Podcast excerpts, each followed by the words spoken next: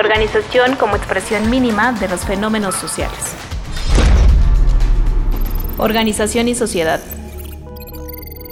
Eh, les damos la bienvenida a Organizaciones y Sociedad, el podcast que busca tocar temas de las organizaciones desde el punto de vista teórico, empírico y metodológico. Este es parte de los proyectos de WICA Asociación Civil, una organización donde se busca la creación de una red de investigación. Ahora, en este capítulo 5, hablaremos del tema del poder, que es uno de los grandes temas desde el estudio de las organizaciones. Pero Ahora, ¿cómo retratar este tema en las organizaciones? Hoy agradecemos eh, contar con la presencia del doctorante en Ciencias Sociales, Emanuel Carrera Martínez, quien también es maestro en estudios organizacionales y licenciado en Antropología por la UAM Iztapalapa quien en este caso viene a contarnos su investigación sobre eh, el caso de San Francisco Xochicuautla, una comunidad con una historia interesante de la resistencia de las comunidades.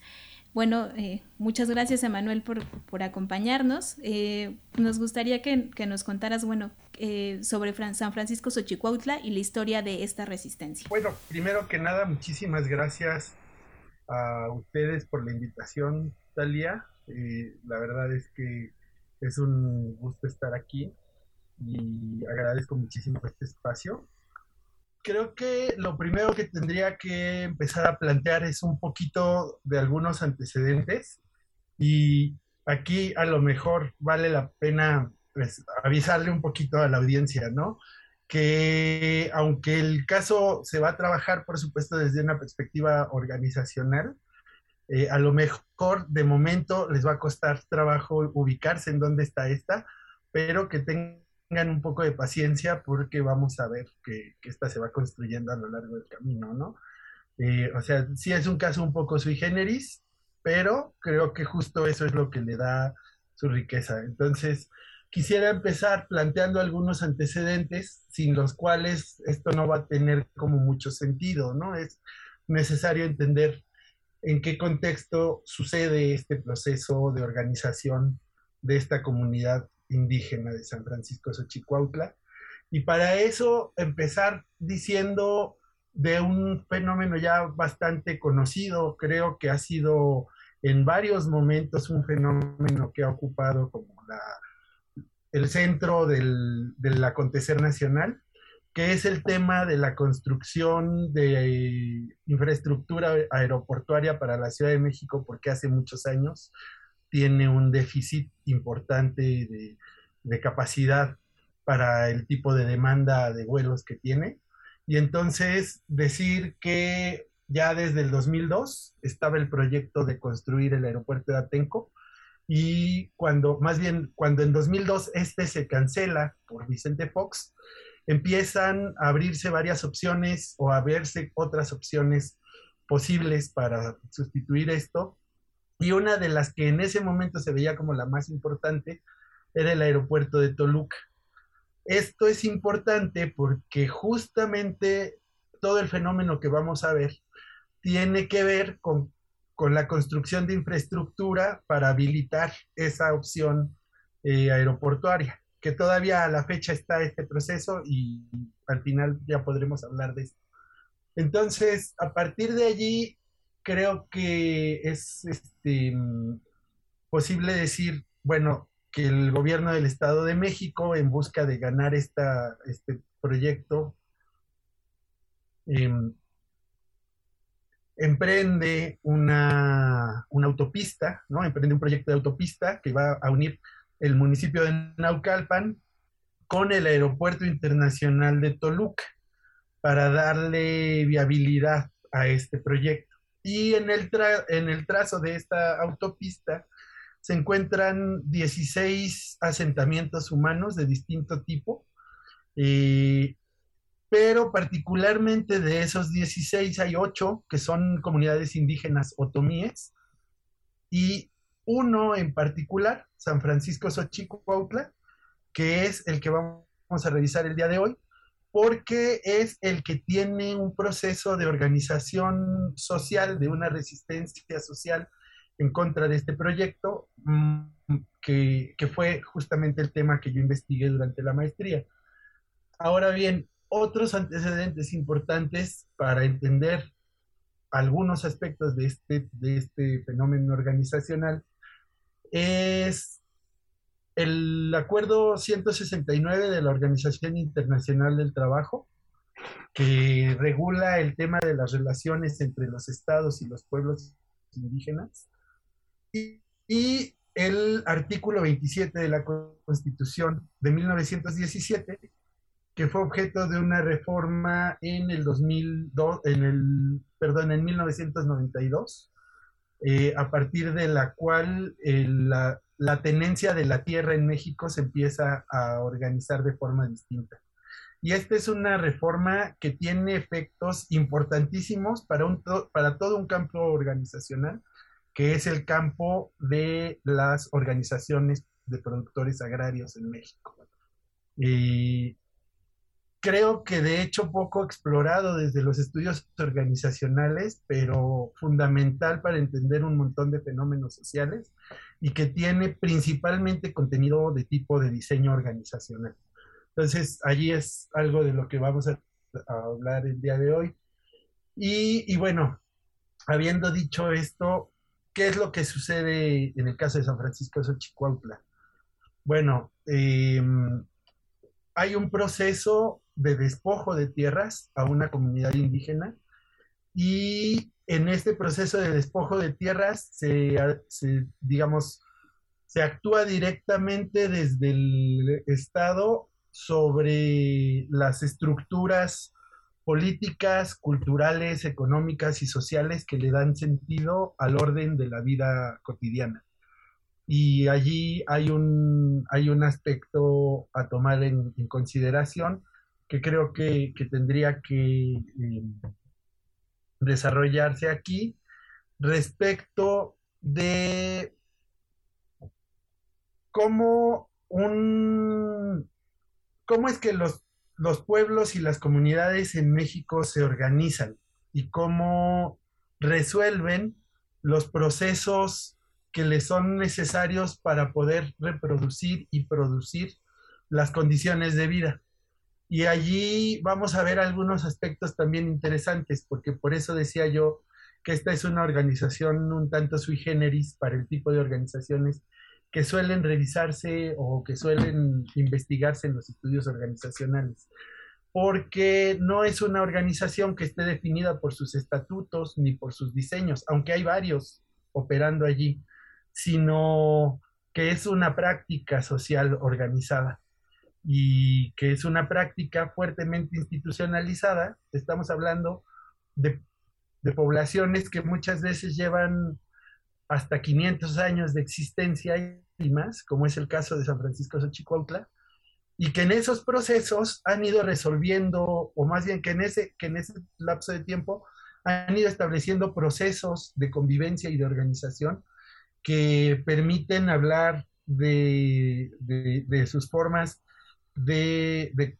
coordinación, de cooperación y, de cómo éstas van construyendo comunidad, ¿no? Entonces, creo que en el camino vamos a tener oportunidad de verlas con detalle, pero lo primero que yo quisiera decir es, hay dos tipos importantes de organizaciones consideradas por la, por la ley, eh, por las leyes mexicanas eh, que estarían aquí en juego, que son las unidades del sector social agrario o lo que se conoce como los bienes comunales, los núcleos agrarios de bienes comunales, cuyas características y procesos decisorios están normados por la Constitución mexicana y por las leyes agrarias.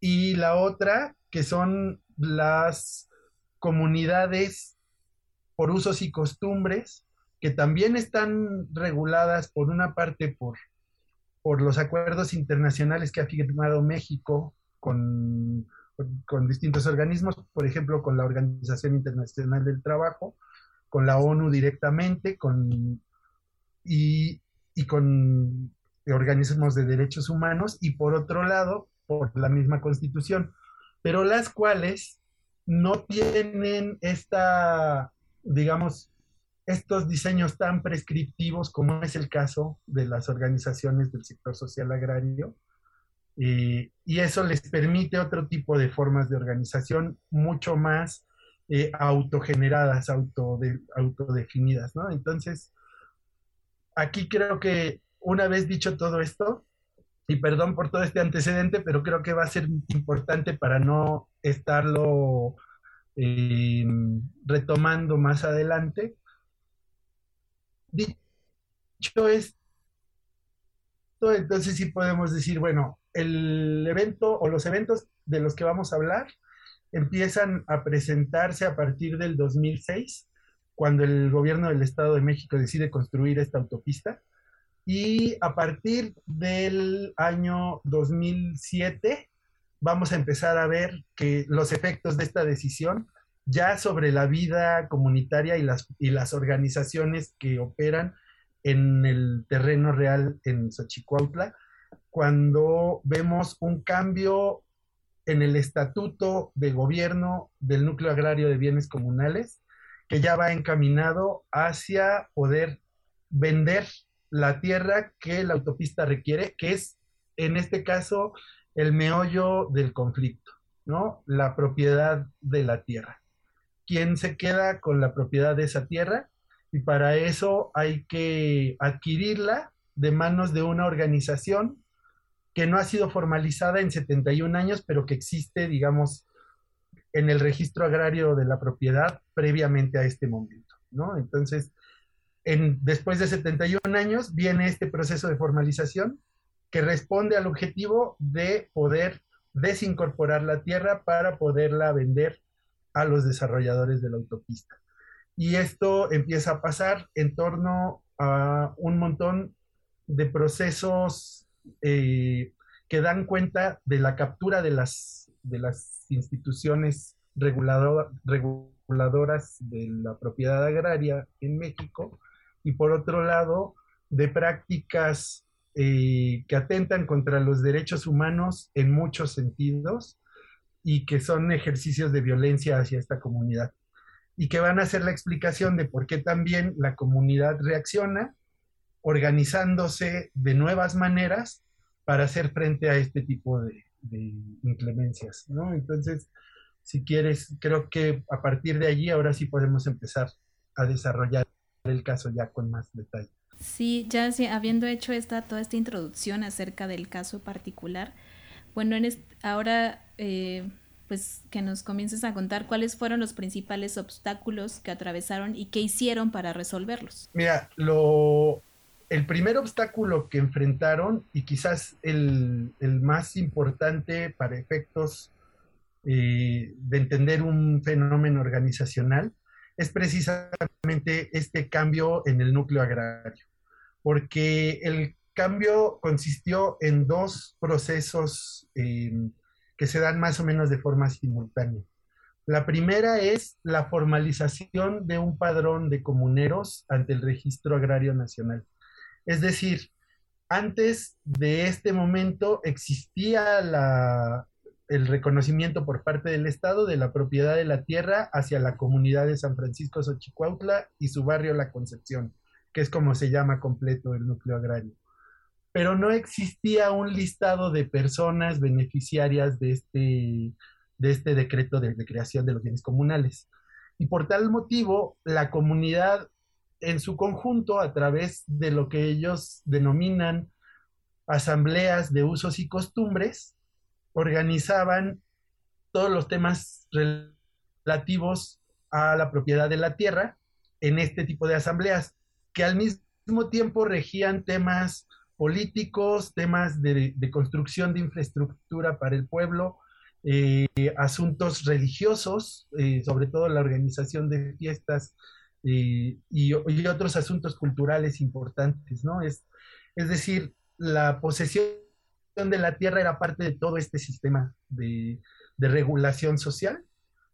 Y a partir de este proceso de formalización, lo que sucede es que se separa la posesión de la tierra de todos los demás ámbitos de la vida y se forma un grupo específico que es a quienes se les va a reconocer como comuneros, que tampoco son todos los que, se, originalmente se les reconocía tal posición, este, para este fin del que ya hablábamos. Y esto de que no eran todos es importante porque de hecho es parte de, las, de lo que me permite decir que había una orientación hacia la venta específicamente de la tierra, ¿no? O sea que este proceso completo no tenía ningún objeto de formalización real, sino de facilitar el proceso legal de adquisición de tierras para la construcción de la autopista.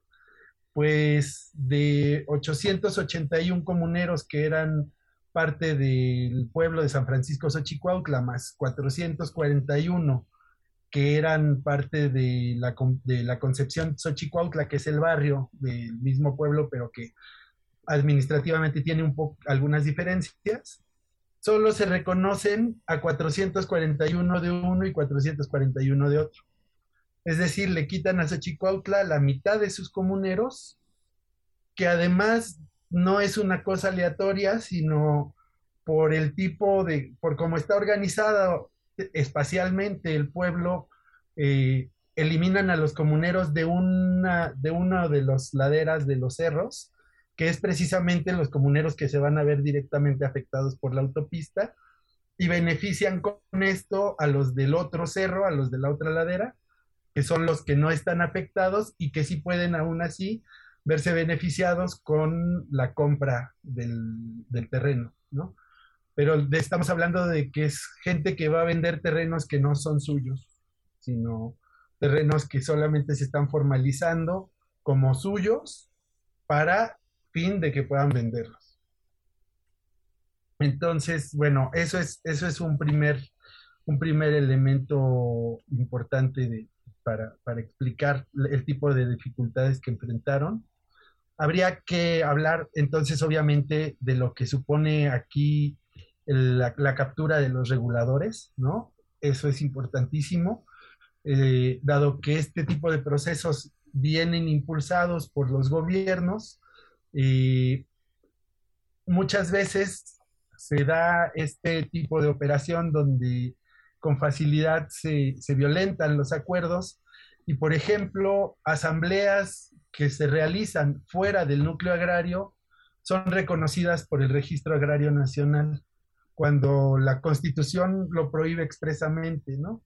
Eh, o, por ejemplo, también hay, hay este, un montón de, eventos en los que se presentan la policía, eh, particularmente los granaderos en la comunidad, eh, a regular el acceso a una asamblea ahora asamblea de bienes comunales, donde solo pueden participar esos, ese grupo selecto de, comuneros, y ya no la asamblea de usos y costumbres que, que, este, que esta comunidad había habitualmente realizado y que era con la que siempre se había regido. Eh, y todo este tipo de procesos, ¿no? Y este tipo de formas en las que tienen que empezar a resolver y de nuevas maneras los procesos decisorios de la comunidad porque, porque están siendo intervenidos desde las organizaciones del mismo gobierno mexicano que en un momento dado se suponía que estaban para regular y no tanto como para participar de esos procesos, ¿no?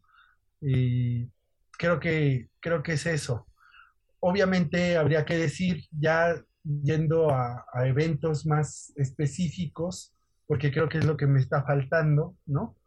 Este, hablar de los procesos, de los eventos específicos, pues estamos hablando aquí, por ejemplo, de, que en el 2010 eh, se hace justo esta, este, este registro de los comuneros, y, ya para el 2011 se da un, cambio en el, en el núcleo agrario y empieza la primera asamblea para desincorporación de bienes comunales, que a pesar de que no logra, por ejemplo, el quórum necesario, aún siendo menos comuneros de los que, de los que estaban, eh, se da por válida por el Registro Agrario Nacional.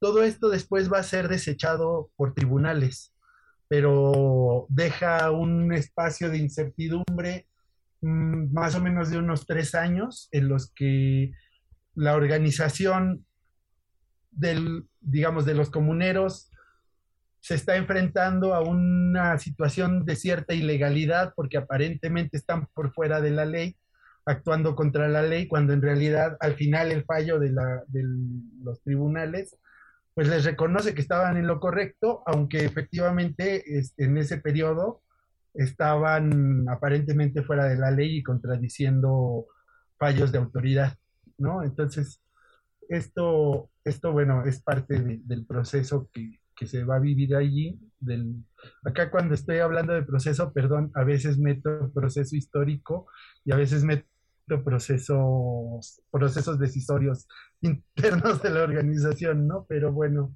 es como parte del, asunto.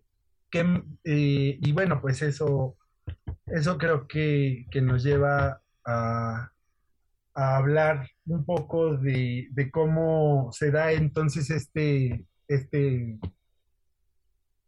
ante esta transformación en el espacio de los bienes comunales, eh, es lo que lleva un poco a esta comunidad a buscar otro tipo de u otras trincheras, otros espacios de lucha, ¿no? Y descubren que hay otra categoría que jurídicamente les puede resultar más conveniente explorar que seguir en la lucha por la vía del, derecho agrario, que es el de la comunidad indígena, porque hay otro tipo de derecho en ese sentido que se puede argumentar y entonces aparece dentro de las distintas organizaciones que existen a manera formal, pero que no operan como organizaciones realmente, sino como departamentos, si lo quieres decir así, dentro de la organización, que es la organización comunal, eh, aparece algo que viene como rescatado de una figura que habían tenido en los 70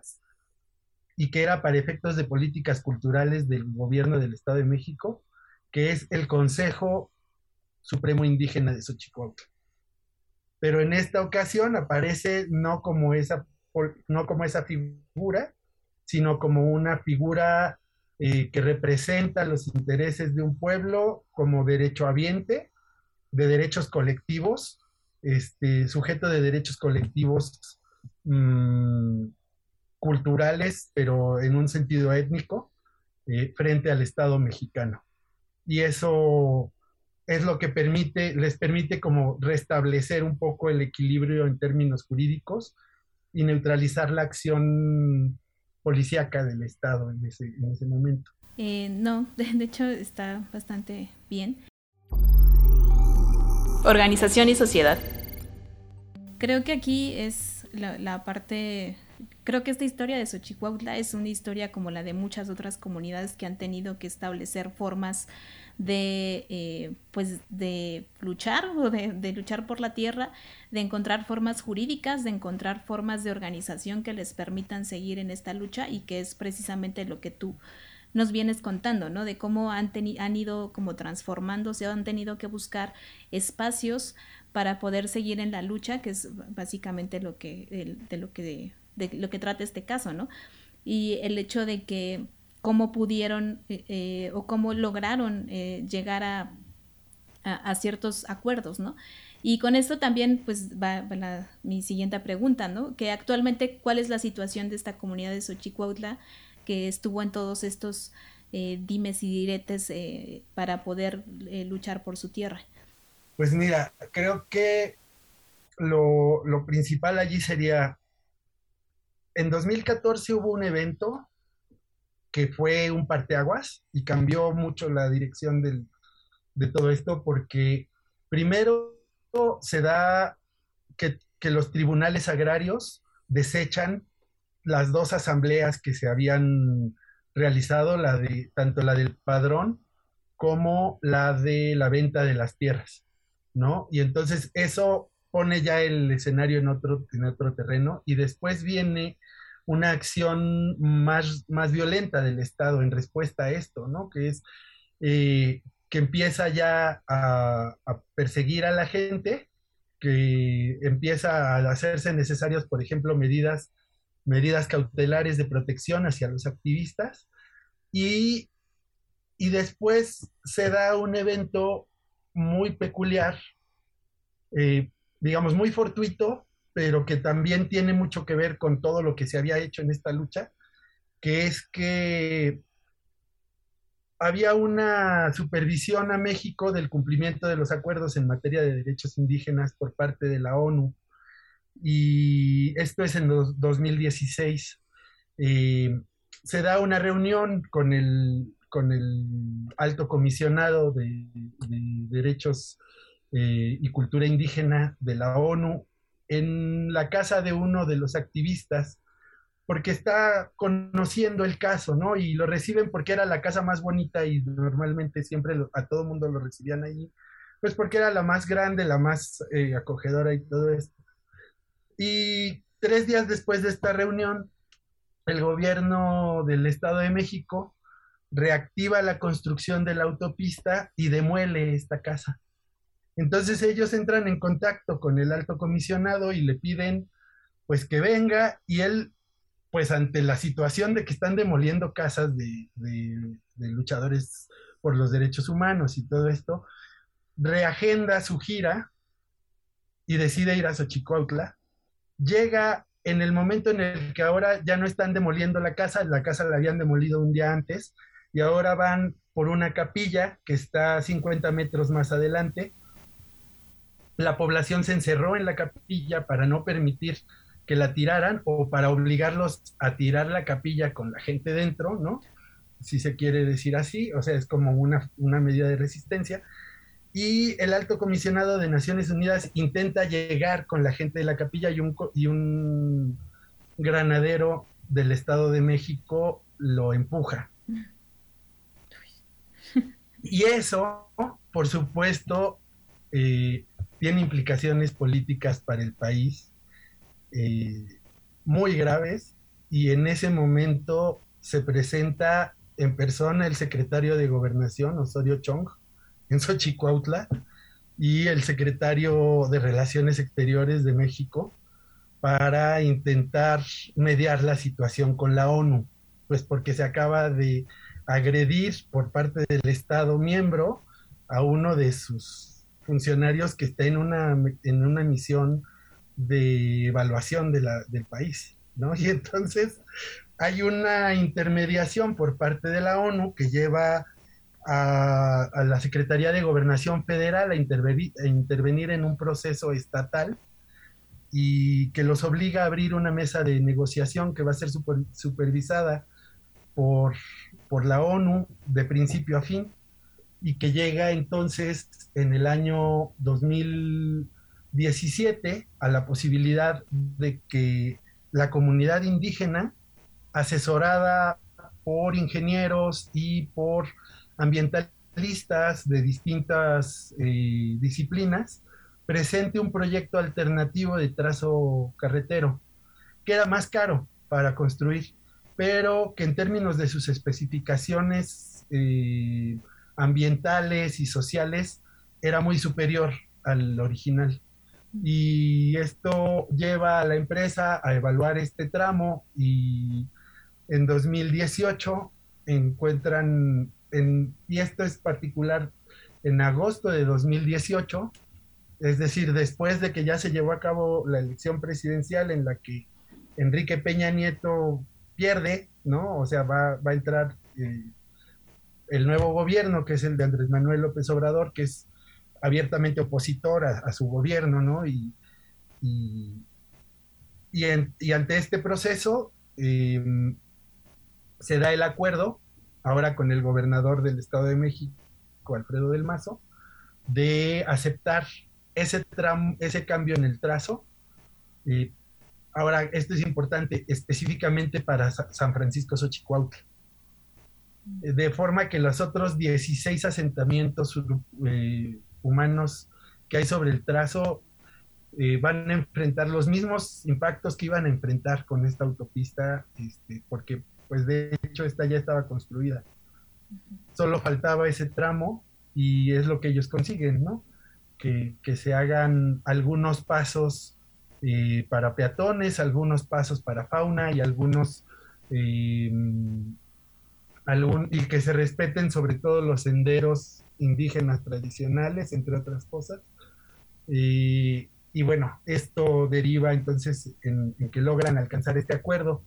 Posteriormente hay alguna división al interior también de la comunidad a raíz de esto, pero mucho de, del por qué acordar esto tiene que ver con la posibilidad de restablecer el tejido comunitario, que en este caso estamos hablando, y creo que lo que pude documentar en mi tesis es que ese tejido comunitario es un entramado de organizaciones que en sí mismas constituyen una forma de organización de la vida social.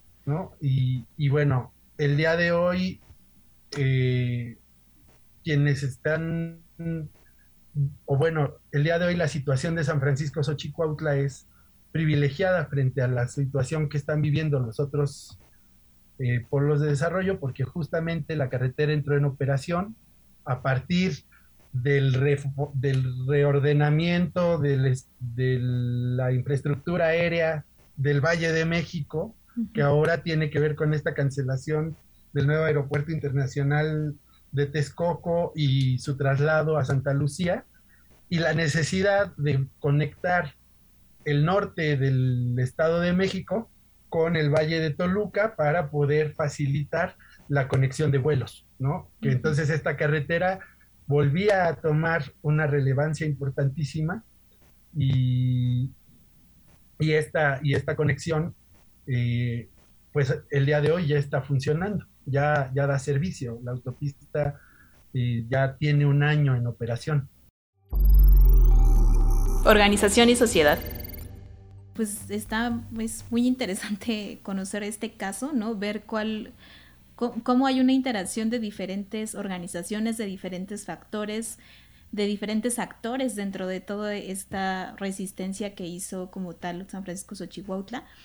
Eh, pero ahora eh, nos, bueno, nos gustaría conocer cuál sería tu análisis tanto organizacional, pero también antropológico con respecto a este caso, ya que pues también eres antropólogo. Quizás empezando por el, por el lado antropológico, creo que para mí lo importante aquí, eh, o quizás voy a empezar más bien por un, por un punto, por una crítica que yo elaboré a partir de esta investigación hacia, hacia algunas eh, presupuestos sobre lo que entendemos como cultura organizacional desde el campo de los estudios organizacionales y que desde mi formación como antropólogo es un concepto un tanto aberrante, ¿no? Porque la cultura es un denso entramado de relaciones, interacciones y símbolos que permiten em, la interacción social. Y, y es, eh, digamos, justamente un fenómeno que abarca la totalidad de, de la vida de una, de una sociedad. Eh, de forma que cuando hablamos de cultura organizacional, normalmente estamos haciendo referencia a un conjunto de reglas de conducta eh, o de reglas morales que se promueven normalmente desde el ápice estratégico de una organización para facilitar ciertos procesos internos, ¿no? Y, eso no tiene nada que ver, por ejemplo, con la crianza de los hijos o con la obtención de los alimentos o con los rituales mortorios de una familia. Eso no, no, tiene nada que ver con. Y, y la cultura, sí, la cultura es justamente algo que abarca todos esos ámbitos de la vida y no nada más lo que hacemos en el espacio laboral o lo que hacemos en el espacio organizado X o Y. Esos espacios eh, más bien son, son producto de, esa, de esas prácticas culturales. Las organizaciones son contextos, contextos culturales de interacción que tienen su regulación, que es una regulación social.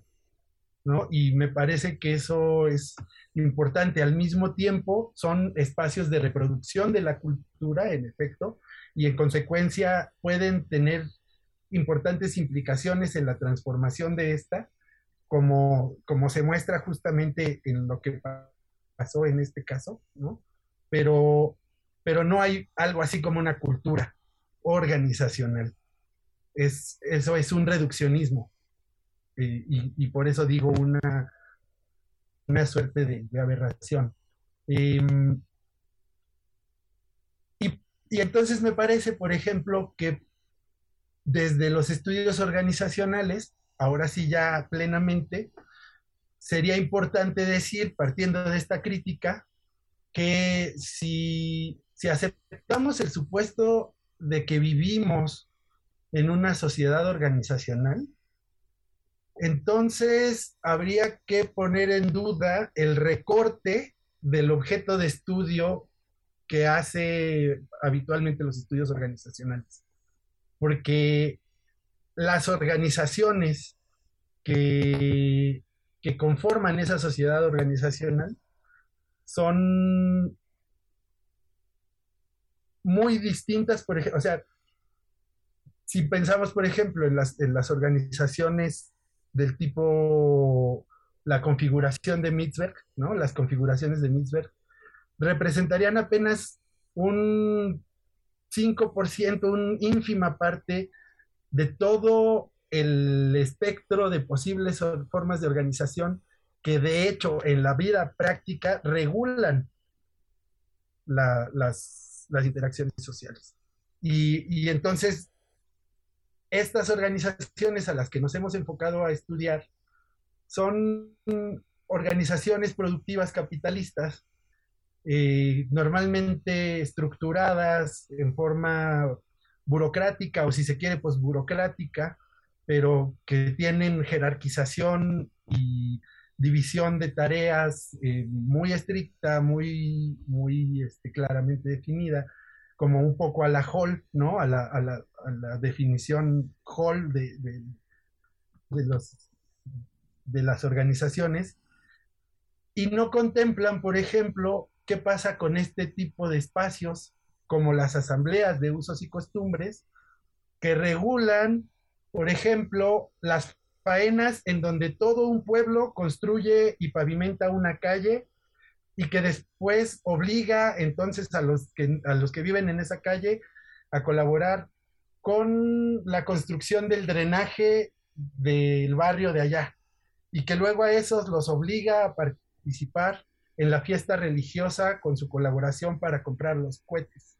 Y a esos también los pone en la situación de, de este, mm, reconocer la autoridad del comisario de bienes comunales para la mediación de los conflictos por la tierra. ¿Sí? Es creo que por allí em, algo que no cabe dentro de este tipo de definiciones tan, tan em, quizás em, desde una perspectiva empirista, ¿no? Eh, de esta necesidad de acotar el espacio de realidad que vamos a estudiar para poderlo llamar organización cuando la organización está muy, muy por encima y por afuera de ese, espacio. Y, y, allí entonces tendría que, decir eh, estos, estos diseños de organización que sí son propios de un, de un contexto y de una cultura, eh, pero sobre todo de una función social en un modo de producción capitalista específico, no pueden ser el límite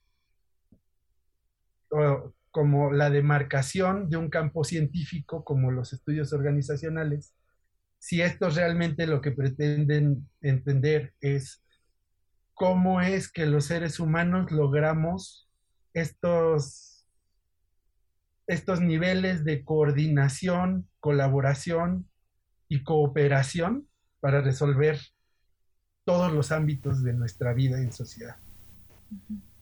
Eh, creo que eso es como mi aportación hacia los estudios organizacionales. Y pues ya, y por el lado de la antropología diría, eh, quizás a mí me parece que más que organizacionólogo, de alguna forma yo me he ido formando y voy como en el camino de, definirme como un antropólogo de las organizaciones. Quizás, ¿no? O sea, justamente por estos, por esto que estoy mencionando. Sí, eh, bueno, gracias Emma por, todo, bueno, por esta explicación y este aporte. Eh, antes que otra cosa, eh, creo que eso fue algo que cuando vi tu tesis hace no sé cuántos años, ya se me olvidó, este, fue una de las cosas que más me llamó la atención, ¿no? Que realmente el argumento que tenías es, bueno, estas organizaciones comunales, desde los estudios organizacionales hasta cierto punto está a veces muy acotado para entender todo lo que significa, ¿no? Y me acuerdo que hablabas eh, de este caso de Mintzberg, ¿no? Que decían, bueno, es que esta organización, que es una, que es una organización comunal, ¿qué haces? No, no hay una tipología de Mintzberg que te pueda explicar qué es lo que hace esa organización. Y creo que es lo que, algo que pasa con, con muchos casos, ¿no? Al fin y al cabo acabas diciendo que es híbrida, porque pues le encuentras diciendo que es todo tipo de organizaciones, ¿no?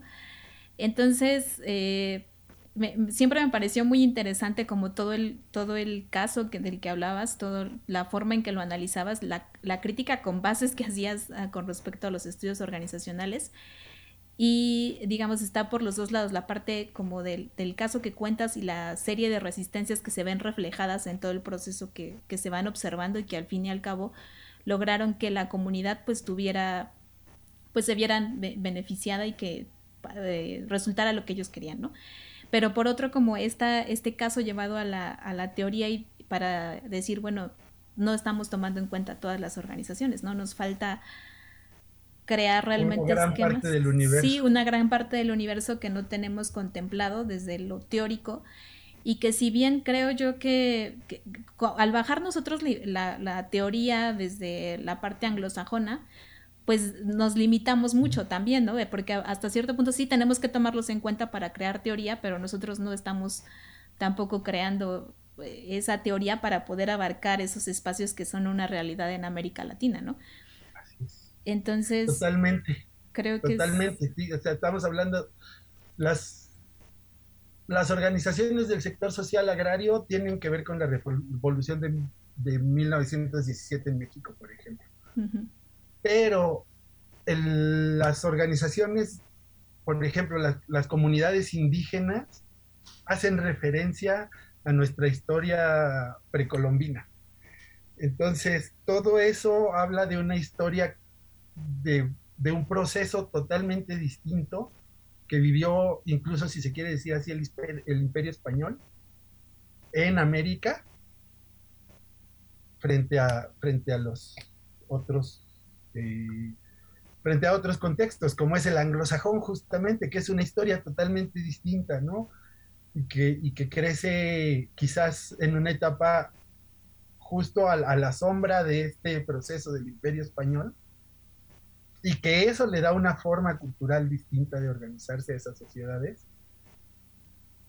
Por eso es organización cultural y no cultura organizacional, ¿no? O sea, porque porque las, las, formas en las que ellos se organizan es distinta a las formas que nosotros nos organizamos. Sí, claro. Y, y hay mucha gente en, en nuestros países que, que, puede ser muy ajena a este tipo de, de realidades que los estudios organizacionales suelen este, analizar y que al mismo tiempo no cabe en ninguna de nuestras formulaciones. Por eso creo que la, noción aquí que podría prevalecer es sociedad organizacional, sí y solo sí, se puede entender la naturaleza de la sociedad en la que se está hablando. Sí, claro. Sí que es algo que no hemos como agregado y que tal vez nos toca a los que estamos entran, tratando de entrar ahí. bueno, y bueno, un poco para ir cerrando, ¿qué, qué cuál es, eh, de esta investigación, cuál fue tu aporte a la comunidad como tal? Ok, mira, yo creo que, por supuesto, siempre que uno trabaja este tipo de temas, debe pensar en, en que el conocimiento es de ida y vuelta, ¿no? en alguna manera, los procesos en los que uno está interviniendo para evitar que sea una relación extractivista del saber, donde tú vas a, a tomar lo que ellos están haciendo y luego no regresas nada, creo que una de las cosas importantes y que fue importante gracias a los estudios organizacionales fue que la investigación misma ayudó a la comunidad a esclarecer este proceso que estaban viviendo y a poder redefinir sus formas de organización internamente y las denominaciones de esas organizaciones. Y a, y a identificar cómo cada una de estas que que a sus ojos siempre se habían presentado como una sola porque era la Asamblea de Bienes Comunales resolviendo, perdón, más bien la Asamblea de, Usos y Costumbres resolviendo todos los asuntos y como nombrando comisiones, les permitió como visualizarlas como lo que eran desde sus prescripciones jurídicas, ¿no? que es decir, identificar cómo esto podía y sobre todo las implicaciones políticas y para la vida cotidiana interna que esto podía representar. Creo que esa fue como la, la aportación y creo que eso es algo que los estudios organizacionales pueden, pueden aportarle mucho a la sociedad en México, ¿no? Justamente ayudarle a ver y a conocer y a descubrir cuáles son sus propias prácticas organizativas y, y entonces a que pueda em, reconocerlas y moldearlas a, su, a las necesidades de los nuevos procesos sociales. Sí, claro. Bueno, creo que esta es una, espero que quienes nos escuchen vean este ejemplo de, de, de caso y se inspiren para eh, investigar este tipo de organizaciones, que creo que es importante. Creo que a veces vemos estos casos en noticias y todo esto y no entendemos qué está pasando y creo que esta es una muy buena guía aparte desde la parte legal que nos diste al principio, también me, me gustó mucho. Y también tu análisis al final y, esta eh, pues crítica también que, que, es necesario hacer todo el tiempo, ¿no? Eh, a lo que hacen los estudios organizacionales. Y pues nada, pues te agradezco de verdad mucho estar aquí presente. Eh, por tu explicación, por tu caso, por todo esto. La verdad, eh, me gustó mucho esta plática. Muchas gracias, gracias. Talia. Muchas gracias por la investigación, por la invitación. Y pues es un gusto. Igual nada más, si me puedo hacer un pequeño comercial, pues ahí está la tesis disponible este, en la biblioteca de la UAM.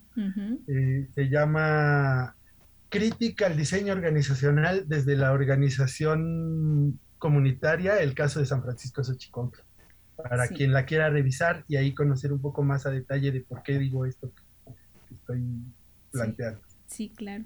Bueno, ahí denle tesis Guami y busquen la tesis de Manuel.